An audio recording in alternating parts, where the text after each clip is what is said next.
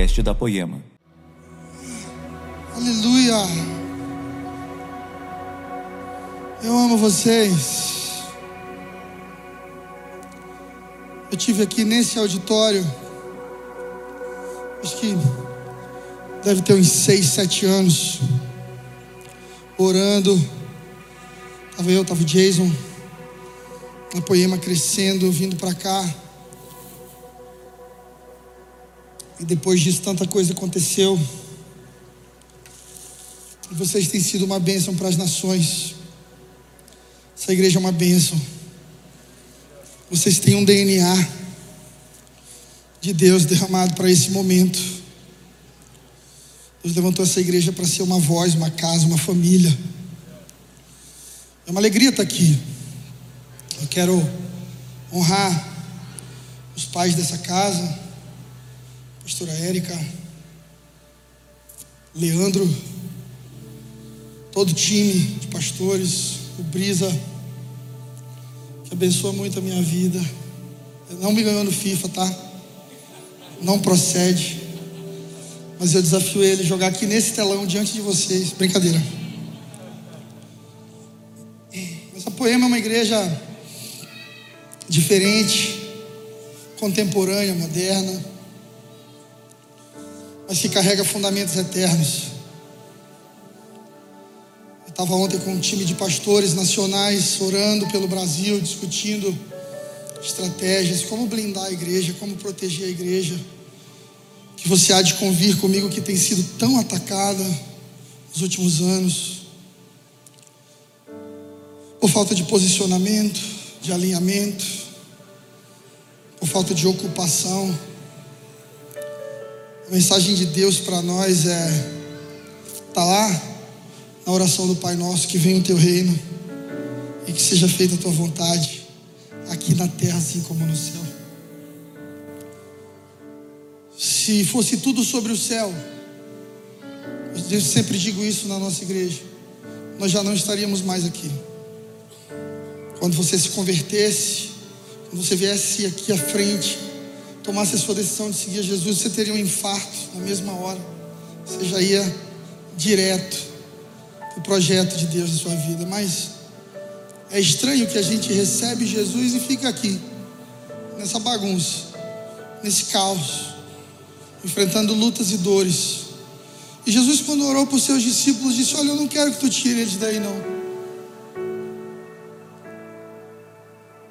Não é sobre fugir para um lugar mais confortável. O céu não é sobre isso.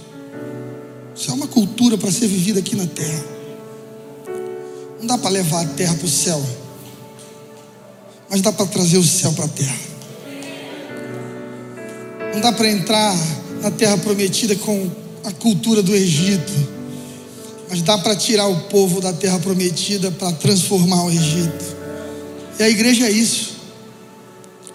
A igreja é essa mesa que Jesus preparou na terra para a sociedade sentar com Ele. Aqui, em outras cidades, eu sei que vocês têm outros campos, né? Deus tem feito algo muito lindo aqui. Existem mesas, isso aqui é uma mesa. Jesus está aqui. Você pode cear com Ele, comer com Ele, ter comunhão, receber algo novo de Jesus para a sua vida. A mensagem que Deus tem colocado no meu coração desde o dia 31 de dezembro do ano passado. Eu vou tossir um pouquinho, mas não é Covid, a gente tem que se explicar hoje, né? Aqui em São Paulo mesmo eu dei uma tossida, uma senhora olhou para mim assim, igual fosse um assaltante. Eu disse para ela: é pós-Covid, te peguei.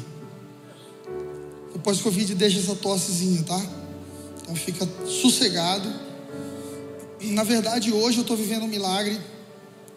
Porque eu estava com fonoaudióloga e eu otorrinolaringologista. Você sabe falar essa palavra? Diga comigo, otorrinolaringologista. Diga três vezes rápido. Você será batizado no Espírito Santo. Estava ah, totalmente sem voz, sem voz. Já tem 20 dias. E eu liguei para Samuel, falei com ele, cara, é provável que talvez eu consiga pregar, Não sei se vai dar para cantar aí.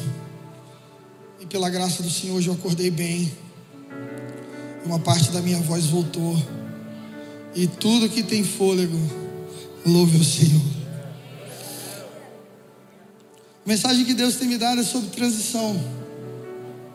Nós estamos num tempo de transição. A pandemia acelerou uma mudança global. Algumas pessoas chamam de The Great Reset. Mudou a mentalidade. Há uma igreja comunicando digitalmente agora no YouTube, agora mesmo pessoas nos assistem. E a maneira de se fazer igreja foi tocada por uma mudança, pelo lockdown e pelas limitações de porcentagem de templos. E muita gente deixou de congregar por isso. Tem gente que pode estar aqui nessa noite, mas ainda está no online. Não faça isso.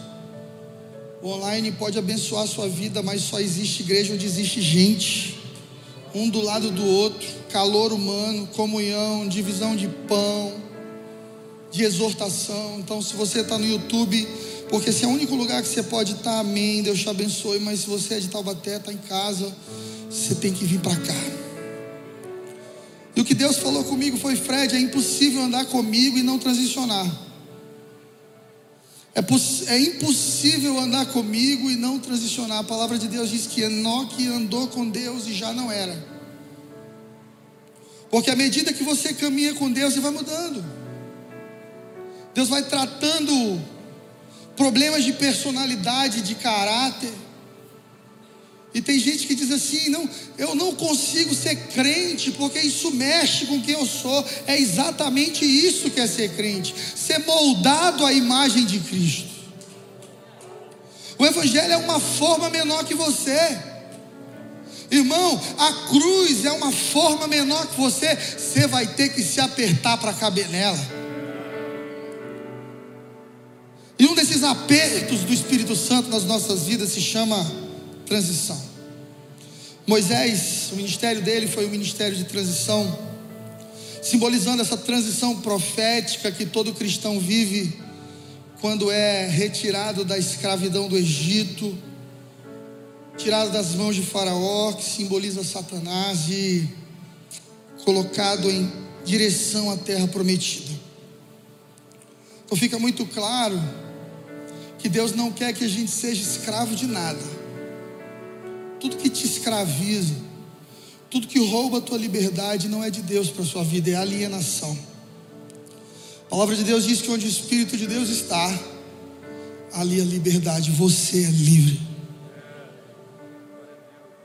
Mas apesar de livre e salvo, sua alma está ferrada, sua alma está detonada seu contexto sociocultural, seus amigos, o abuso que você sofreu, problema de paternidade, a ausência do seu pai, a exposição às drogas muito novo, o bullying, tantas coisas vão modelando e criando carcaças em nós, e a gente vai permitindo que isso comece a fazer parte de quem nós somos, então a gente vai andando por aí blindado, a gente não se abre totalmente, a gente canta para Deus aqui Tu és bom, eu te amo. Eu brinco que eu sou dessa época, né? Que se cantava aquela música assim: Abro mão dos meus sonhos. Você lembra? Abro mão dos meus sonhos. Abro mão dos meus planos. Abro mão da minha vida por ti. Abro mão dos prazeres e das minhas vontades. Cara, o cara abriu mão de tudo. É uma música muito forte. Eu quero que você saiba que o Espírito Santo leva muito a sério o que você diz para ele. E aí a gente na música, no louvor, diz para Deus: Eu abro mão de tudo. E a próxima música é: Restituo, eu quero de volta o que é meu. Mas, tipo, não dá, Jesus. Eu te dou um pouquinho da minha vida. Eu te dou a minha luta contra a depressão, mas o meu problema com a pornografia eu quero continuar, porque é bom. Eu te dou a minha vida profissional, mas o meu problema com os meus pais eu não quero resolver, porque eu fui muito machucado. Então a gente vai vivendo parcialmente para Deus, tendo um espírito salvo, redimido pelo sangue do Cordeiro, cantando canções espirituais, mas lutando contra uma alma marcada e ferida. E a transição, o deserto, ele não é um processo de morte, mas é um processo de purificação para que você entre pronto dentro da terra prometida. Deus tem um projeto e um sonho poderoso para cada um de vocês aqui nessa noite. Mas talvez você fique assustado se eu te disser que nem todo mundo vai alcançar. Nem todo mundo vai viver isso. Por quê? Porque nesse caminho, nesse caminho, no deserto, você precisa diminuir para que o Senhor cresça. Você precisa ceder. Você precisa caber na cruz. Você precisa deixar de ser você para deixar Cristo em você ser a esperança da glória.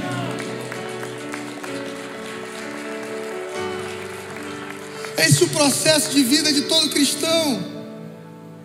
Deus quer nos dar governo. Deus quer nos entregar o Brasil e dizer: vai lá, moçada, arrebenta, descende. E uma geração inteira não descende adorando a Deus. E de repente Deus falou assim: descende para Rome. Fique em casa. Restaura o altar em casa. Porque avivamento não é hype. Eu quero construir em vocês firmes fundamentos eternos. Para que vocês possam colocar os pés na terra prometida e alcançar e tocar as nações. Transição dói, diga para o seu vizinho: transicionar dói. Sabe por quê? Porque toda transição antes da terra prometida tem um deserto. Quem aqui quer viver os sonhos de Deus? Quem não levantar a mão, o anjo está vendo, não vai viver. Quem aqui quer viver os sonhos de Deus? Amém. Anjo tirou a foto. Antes de te colocar lá, há um caminho. E o tamanho do caminho depende da sua resposta. Você precisa dar a resposta certa para Deus te colocar no seu lugar. Quem não entende a transição se desespera se entristece, porque fica perdido. Eu recebi tantas ligações, tipo, Fred, a vacina é o chip do anticristo. Fred, Jesus está voltando, será que ele já voltou? A gente ficou aqui com a pandemia. Esse irmão, ficaria só tu. Sou seu pastor, eu acho que eu era para eu estar tá lá. Fiquei até em crise agora. Surgiram muitas dúvidas e as pessoas, no lugar de buscarem suas respostas no lugar certo, foram para a caixinha de pergunta de Instagram. Para você entender o tipo de profundidade que nós estamos gerando na igreja brasileira. Uma igreja que canta as melhores canções, uma igreja que honra a Deus, mas uma igreja que precisa vencer a transição. A Bíblia diz que todas as coisas cooperam para o bem daqueles que amam a Deus até a pandemia. E é doloroso dizer isso, e aqui eu manifesto os meus sentimentos a todos aqueles que perderam alguém na pandemia. Eu perdi amigos muito próximos, muito jovens, parentes, é muito doloroso. E a gente entra em crise, a gente entra em dúvida: cadê Deus? Essa é a pergunta do cristão: onde está Deus no sofrimento? Mas a resposta madura para isso é que Deus está no sofrimento. E todas as coisas cooperam para o bem daqueles que amam a Deus. Abra sua Bíblia em Marcos 4, versículo 35, por favor.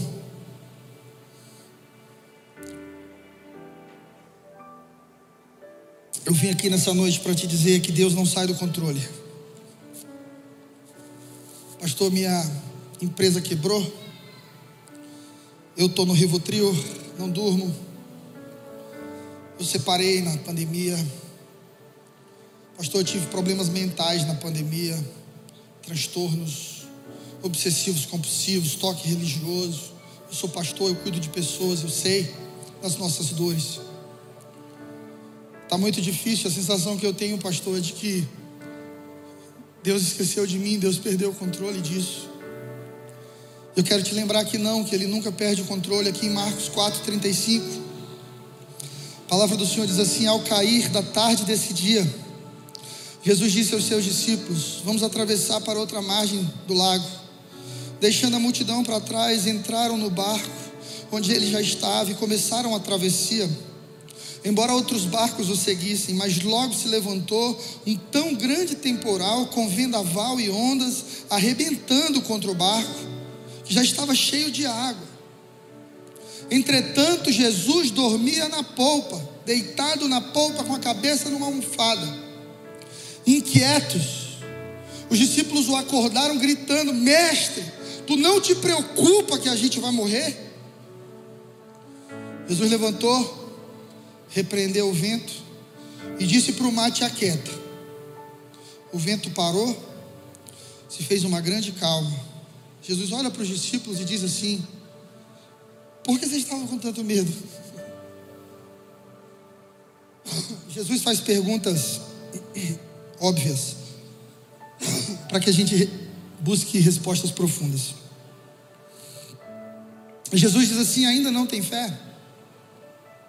E tomados de grande espanto, perguntavam uns aos outros: quem é esse que até o próprio vento e o mar obedecem? Jesus é o cara. Jesus estava lá quando Deus disse: haja. João diz que o Verbo se fez carne e habitou entre nós. Quando o mundo é criado, a Trindade está ali. Então, isso me faz entender que se Jesus é o Filho de Deus, como ele declara ser para todos os judeus, o que é uma grande ofensa, porque os judeus sequer quer pronunciar o nome de Deus, porque considera isso uma ofensa. Então a, a, a relação dele com Deus há uma distância muito temerosa, muito respeitosa. Aí vem alguém e diz assim: Eu sou o filho dele. O pau está cantando, como a gente diz no Nordeste. Jesus está deitadão, dormindo. Primeira coisa que os discípulos pensam, nós pensamos quando a crise começa é: eu vou morrer, cara. Eu vou morrer. Eu tenho um amigo que diz que só existe ateu até ele estar num avião e o avião começar a cair. Ele vai dizer: Meu Deus. Os discípulos acordam Jesus e Jesus levanta chateado e diz assim: Te aquieta, mar. Você sabe com quem que eu falo assim? Com o meu cachorro. Hope. Roupa é meio perturbado. Às vezes o inimigo encontra brechas na vida dele. E ele quer fazer xixi onde não pode. Mas antes disso, eu vou vendo o espírito maligno se manifestando. Ele vai cheirando o sofá. Eu digo, Hope, sai, te aquieta. E o Hope obedece. Jesus fala com o mar, como quem fala a sua criação. Os discípulos ficam assustados. Jesus diz assim: gente, o Pai está on. Na linguagem atualizadíssima 2022. É que vocês estão desesperados. Chamei vocês para caminhar por fé. A pergunta de Jesus é: vocês não têm fé, não? Porque fé é aquilo que não se pode ver. Mas eu arrisco dizer que uma grande parte da igreja caminha debaixo daquilo que vê. Por isso o evangelho da prosperidade prospera tanto no Brasil. Se eu consigo financiar uma Ferrari, ando nela e saio por aí declarando Deus, o povo acredita. Acha que Deus está comigo e esquece que Pablo Escobar, Fernandinho Beiramar, tudo tinha essas coisas também. Dinheiro e poder nem sempre vem da parte de Deus, Mamon também dá isso. O diabo chega para Jesus, leva, leva ele ao mais alto monte e diz: Se te prostrar diante de mim, todos os meus reinos, tudo isso aqui eu te entrego, é meu. A gente precisa entender que há uma estrutura de poder construída nesse mundo que jaz no maligno. E a palavra jaz vem de descansa no colo. Esse mundo descansa no colo do maligno. Por isso, a grande obra que Deus quer fazer em nós na pandemia é tirar os nossos olhos desse mundo e colocar os nossos olhos no Senhor. Sabe qual seria a melhor decisão para Pedro? Para quem quiser que fosse que tivesse naquele barco, se fosse eu, Jesus deitado e eu do lado, agarrado no pé dele. Ele não vai morrer, não é possível que ele vai morrer. Se ele não morre, eu estou agarrado com Jesus. Ele tem que ser esperto, irmão. Network tem que funcionar para alguma coisa. O barco está afundando, está todo mundo murmurando, todo mundo duvidando. Onde está Jesus? Está deitado. Eu vou para lá, meu irmão. Vou tirar a soneca lá. O barco pode virar, quebrar todinho. Sei que o lado dele não quebra. Porque ele governa sobre todas as coisas. Irmão, Jesus já conhece todas as tempestades da sua vida de 2022. E sabe o que, é que ele faz? Dorme e descansa. Porque o Pai está no controle de todas as coisas. Aleluia. Aleluia. Eu quero te estimular a viver uma vida de descanso. Shalom de Deus. Para o judeu é nada quebrado, nada faltando. E na verdade não é só nada quebrado do lado de fora, mas nada quebrado do lado de dentro. Porque, como eu disse no começo da pregação, tem muita gente vivendo uma vida com Deus, mas muito quebrado do lado de dentro. Para você ter ideia, eu cuidei de um pastor por anos. E eu comecei a perceber que ele tinha problemas com paternidade.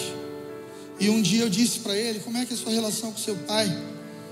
E ele me deu uma resposta muito superficial, disse que, que tudo bem, que ele não via muito, mas que o pai era muito independente e tudo.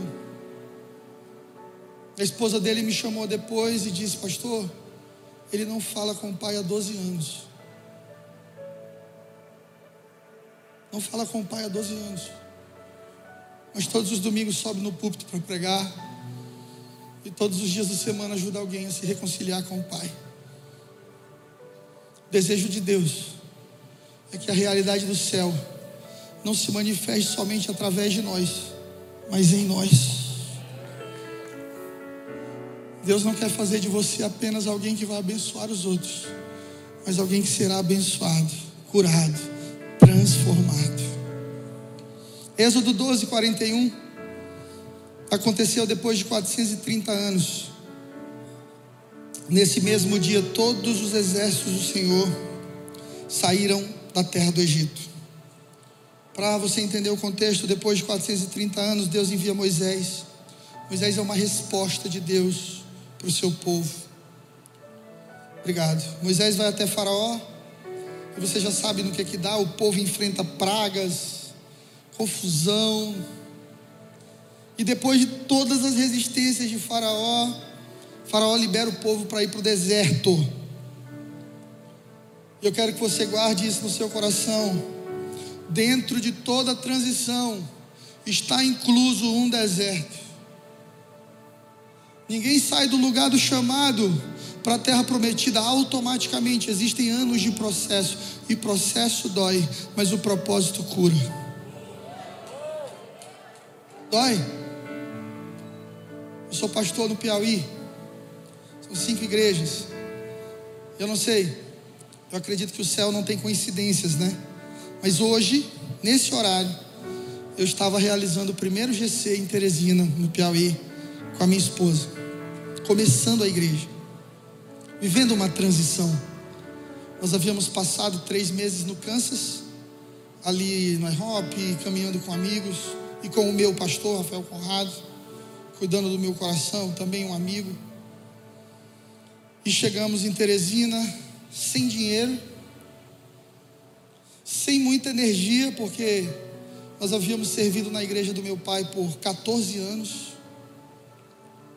E quando Deus te chama para sair para um lugar, ou você sai ou ele te expulsa. Quando Deus tem um outro destino para você, ou você vai para esse destino, ou o clima vai pesar e você vai sentir dor de parto e você vai ser enviado. Esse foi o meu caso. Cinco anos de processo, duas depressões. Em cinco anos, nesses dois anos, eu fiquei ofendido com meu pai, meu pastor, o cara que me criou no Evangelho, meu amigo, minha referência. Mas o processo machuca. Porque o processo tem gente. Deserto estava cheio de gente. E gente dá trabalho, irmão. Então não ache que Deus te deu uma promessa e você coloca simplesmente os pés lá. Não. Há um caminho, há um processo, há um deserto. E para que, serve o deserto? Purificar e alinhar. Pastor Fred, eu estou orando, eu tô, estou tô num deserto. Ora para eu sair dele. Não, eu oro para Deus completar. E crente gosta de oração micro-ondas. Três minutos e resolveu. Uma vez um irmão chegou para mim, pastor, vou fazer o Enem hoje, o ora pela minha caneta? Não, irmão, não corei por caneta, mas por você eu oro. Você estudou ele um pouco, eu vou orar só um pouco também. A gente gosta de incluir o misticismo no processo, não. Deus vai cuidar de tudo, né? Você não vai perder as promessas de Deus, nenhuma delas. Olha, o que é do homem, o bicho não come. Já ouviu falar isso aí no interior? O que é do homem, o bicho não come. O que é seu, está guardado. Irmão, no reino de Deus, experimenta não vencer a transição, não responder como o Senhor espera de você, para ver se você coloca os pés na terra prometida. Não coloca, não. Olha só, Jesus, ao iniciar seu ministério, passou 40 dias no deserto. Foi um dia para cada ano que Moisés passou com o povo no deserto. Sabe por quê? O povo entrou no deserto para ser aprontado. Jesus entrou pronto. Quando você vai vivendo as estações que Deus tem para a sua vida, pronto, alinhado, com o coração correto, você vai viver uma coisa tremenda chamada aceleração. Essa igreja que eu plantei lá no Piauí, há quatro anos atrás, com pouco dinheiro, cansado, com a esposa cansada, os filhos chorando, perderam os amiguinhos. Eu parei minha carreira, vocês sabem que eu canto. Eu e ela estávamos como integrantes do Diante do Trono, estava tudo dando certo. E Deus falou: pode começar a dar errado. Pode começar a cancelar tudo, para tudo. Nem tudo que é good é de God. Pastor Fred é cultura também. Fala para o seu vizinho, nem tudo que é good é, é de God. Nem tudo que é bom é de Deus. O inimigo também tem propostas para você, para te parar. Mas quanto mais pronto você fica, Ouça isso. Quanto melhor você responde, mais Deus te acelera. Lá no Piauizão hoje, cinco igrejas, duas em Teresina, mais de três mil pessoas por fim de semana congregando conosco. Uma outra igreja em Lagoa do Piauí para os pobres, numa cidade de 3 mil habitantes, onde Deus nos deu uma propriedade de mais de um hectare, onde a gente está fazendo eventos de cura, ação social, ajudando as pessoas. Uma igreja no litoral em Parnaíba, uma igreja em Floriano. Se você me perguntasse durante o processo se eu imaginava que isso fosse acontecer, eu te digo não. A única coisa que eu fiz foi morrer. Perdoar o imperdoável. Perdoar o imperdoável. A gente não perdoa porque o outro merece perdão. A gente perdoa porque a gente vive numa plataforma de perdão. A gente para de se mover naquilo que a gente espera dos outros e a gente começa a ser a mudança, a semente da mudança, do avivamento e da transformação. Então, com Jesus, entenda o que levou anos para Moisés foi resolvido em dias. Porque Moisés entra na transição para ser alinhado, Jesus já entra pronto. Esteja pronto. O verdadeiro libertador, profeticamente apontado por Moisés, é Jesus. Aquele que veio nos resgatar da mão de um faraó espiritual e de um Egito espiritual. E se Jesus viveu a aceleração no deserto, existe aceleração para mim e para você também. A pandemia que destruiu alguns, promoveu outros. A pandemia que parou muitos, não parou a igreja do Senhor. O Coliseu não parou a igreja, Nero não parou a igreja, a gripe espanhola não parou a igreja, a Primeira Guerra Mundial não parou a igreja, a Segunda Guerra, Hitler não parou a igreja, as mentiras, os escândalos, as perseguições, nada pode parar a igreja do Senhor Jesus na terra.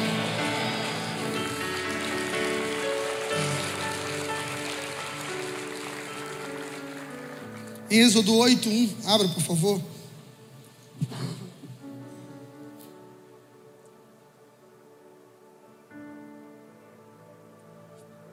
O Senhor disse a Moisés: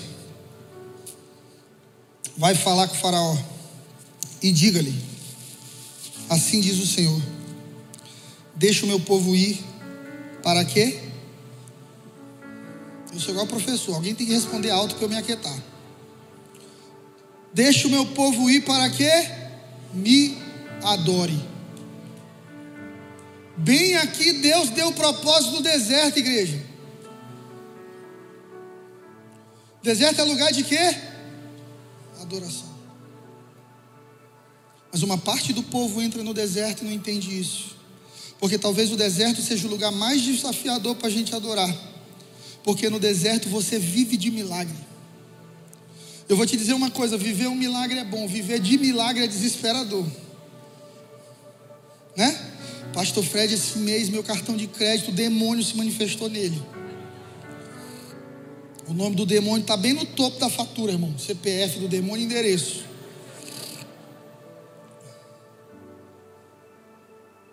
Pastor, estou num deserto. Como é que eu faço para sair desse deserto? Vivo uma vida de adoração em meio à escassez.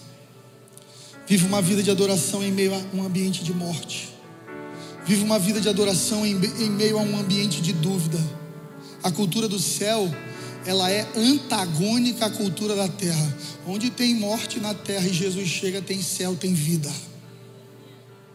É a filha de Jairo. Nem vai, não, já morreu. Não, vamos, vamos embora. Não falei que eu vou lá? Chega lá. Primeira coisa que Jesus fala: morreu não. Tá só dormindo.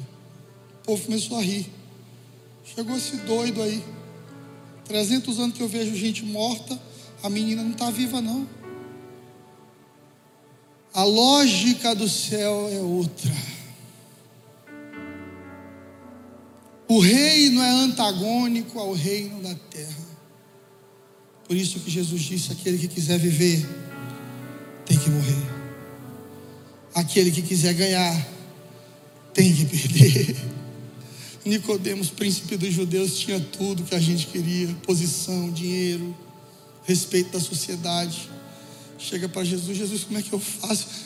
Eu enxergo em ti autoridade, você fala o que você vive. Nesse ambiente hipócrita que eu vivo religioso aqui. Você é um cara que me inspira confiança. Me diz o que, é que eu preciso fazer. Jesus, você precisa nascer de novo. Como é que um homem grande, como Nicodemos, como eu, pode nascer de novo? Entrar no ventre da mãe. Não era disso que Jesus estava falando. Jesus estava falando de um great reset mental. Parar de funcionar da forma antiga. Com uma vida de falta de fé, de dúvida, de rancor, de mágoa, de falta de perdão, lembranças ruins que sempre vão estar aí. A neurociência diz que os impulsos negativos na sua vida sempre serão mais lembrados do que os positivos. Pode fazer coisa boa com a sua esposa a semana toda. Tá presente e tal. Você quer quantos casados aqui? Amém. Tem uns irmãos que levantam a mão numa fraqueza. Nós vamos conversar no final. Né? Casar, ser casado é bom. Aí, meu irmão, você cuida da sua esposa de segunda a sexta. Sábado você não faz nada. Ela te pede, você diz: Não, hoje não dá, hoje eu estou ocupado. O que, que ela vai dizer? Você nunca mais me ajudou. Você nunca mais cuidou de mim. A memória é curta. Agora, quando tu erra, irmão, sua esposa erra contigo, você tem um HD, você tem um pendrivezinho de 2 GB. Nem lembra mais. Agora sua esposa tem um HD de 20 tera. Aí você vai discutir com ela. Você lembra de 1987? Você me aprontou, seu bandido.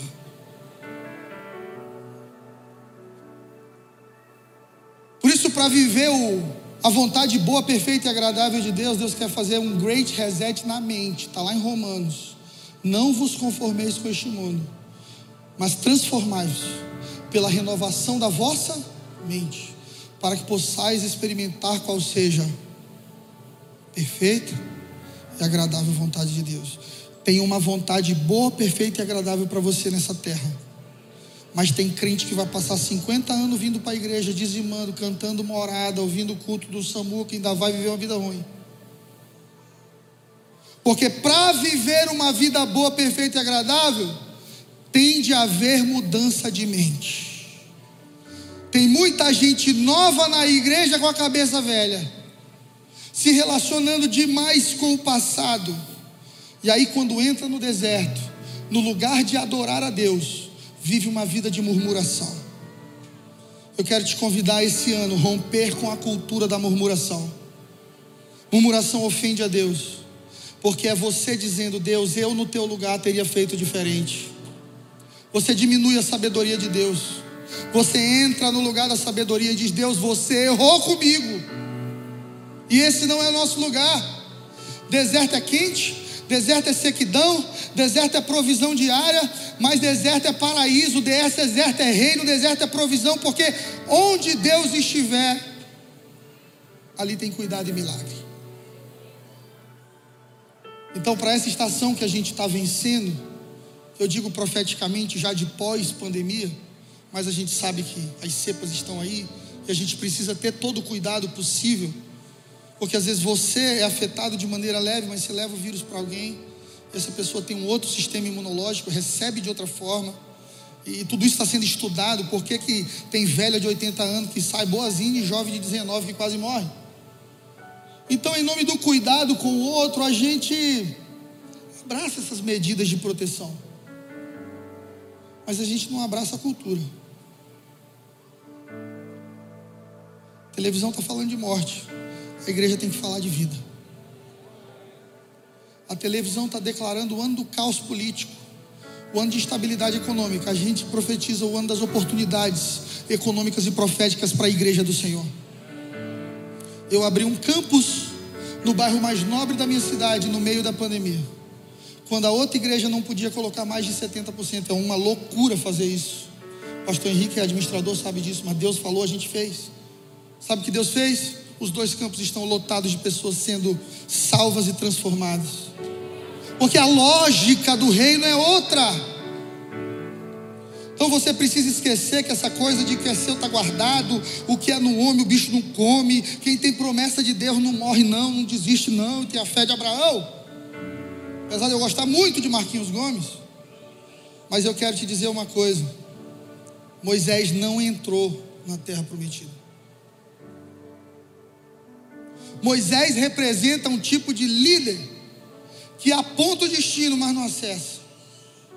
Moisés estraga uma tipificação profética. Por causa de problemas emocionais. Moisés andava com um povo de dura cerviz. Gente, ser pastor é coisa de doido. Cuidar de gente é coisa de doido. Você imagina Moisés andando com milhões de pessoas que representam milhões de problemas. E ele que era um cara iracundo e termina sua vida como o homem mais manso da terra. Porque senão tinha terminado como um homem que teve um AVC, um infarto. Mas Moisés está lá, no deserto com o povo, o povo está com sede, tem lá a rocha, e Deus diz: bate na rocha. Moisés faz o quê? Opa, bater comigo mesmo. Eu sou irado, eu sou zangado. Quem é zangado aqui? Os dois irmãos que assumem, o resto mente. Eu vejo às vezes na minha igreja os irmãos botam um, um peixinho atrás do carro, já viu? Eu vou começar a vender um tubarão para alguns irmãos. No trânsito ele fica doido, ele quer matar, ele xinga, ele, ele fecha motoqueiro. Moisés tinha problema de alma. Porque gente é gente. Diga para o seu vizinho, gente é gente. Diga para ele assim, você quer me conhecer de verdade? Vambora, gente. Eu não estou na presbiteriana de Taubaté, não, né? Pergunta para essa pessoa, você quer me conhecer? Me ofende. Tem irmão que é uma bênção quando você concorda. Quando você discorda, ele vira vera verão. Epa! Moisés tinha um pouco disso. A bater na rocha era fácil.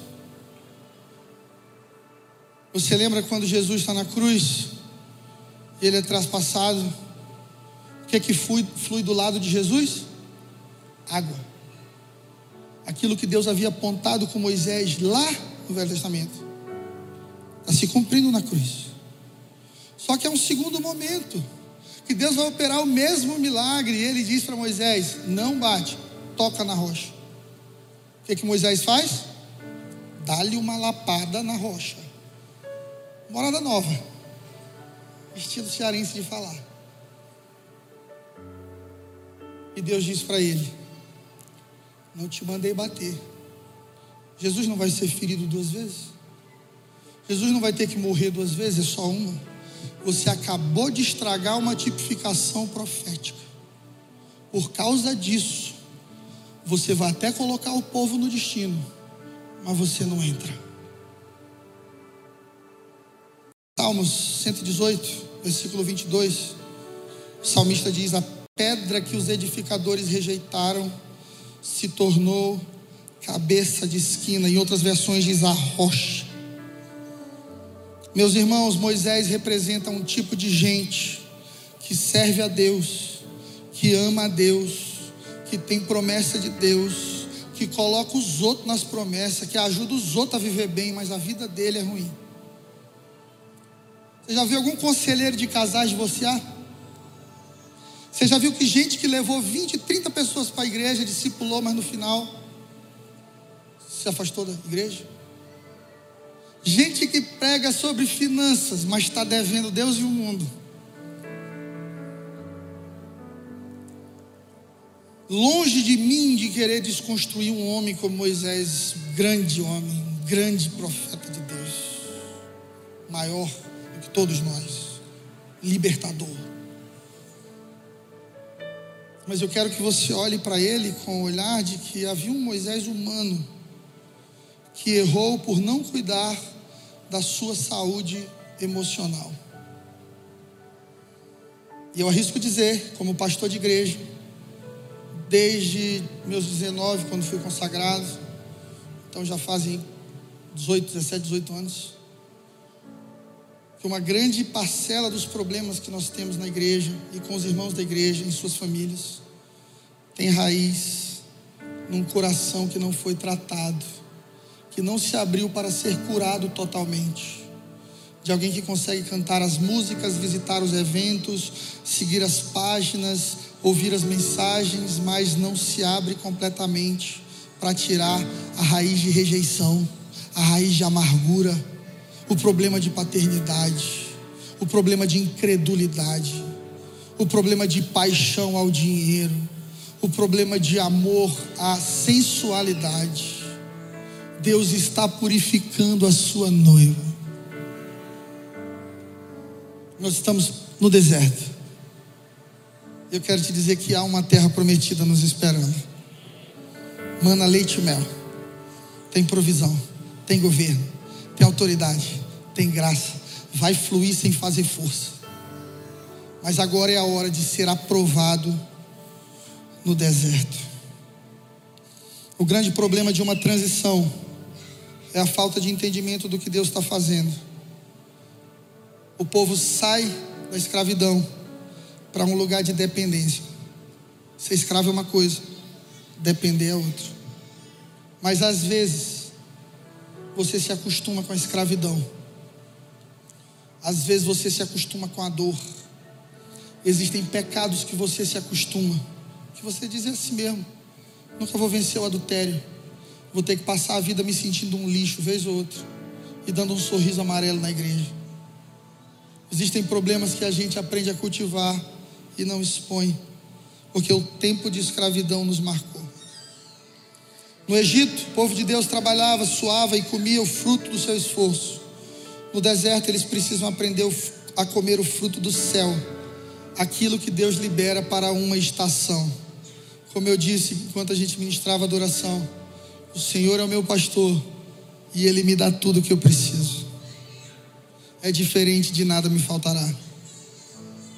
O Senhor vai te dar tudo o que você precisa para vencer esse deserto. Ele já te deu ali na cruz, quando Jesus gritou: Está consumado. Todo deserto tem o objetivo de aumentar a sua fé. Não existe abundância no deserto, mas Deus não vai deixar faltar nada. Talvez você tenha vivido uma estação assim. Eu vivi com Flávio. Hoje eu estava testemunhando para Samuel Fabíola que quando a gente chegou na nossa transição, a gente não tinha muito, mas não nos faltou nada. Não nos faltou nada. Não tem nos faltado nada. Durante o processo eu dizia assim: Deus me mata logo, é que é mais fácil. Várias vezes eu disse: Deus, eu te entrego essa igreja no Piauí. Eu não quero mais, isso está me matando. Eu tive na virada do ano em Kansas, no ano Fink lá. Tava Mike Bickle, tava Todd White, tava Francis Chen. E eu no meio da multidão, eles disseram assim: alguém aqui tem que entregar um Isaac. Eu falei: opa, já sei qual é o meu. Vou voltar para o Brasil sem esse negócio de confusão de igreja. Me feriu demais o processo. Aí eu fui lá na frente e disse: Eu estou te devolvendo isso aqui. Porque eu estou tanto tempo querendo realizar e está sendo tão difícil. Não quero mais, não. Faça só se for de tua vontade. E é quando você desiste que Deus começa a trabalhar. É quando você desiste dos seus planos, da sua programaçãozinha bonita, da sua reserva no CDI. É quando bagun Deus, Deus espera o teu projeto de vida bagunçar, para ele dizer assim: agora, deixa eu te dizer, por que, que eu te criei e te coloquei nessa geração? Agora que você abriu mão do controle, eu te governo, eu vou te levar em direção à terra prometida.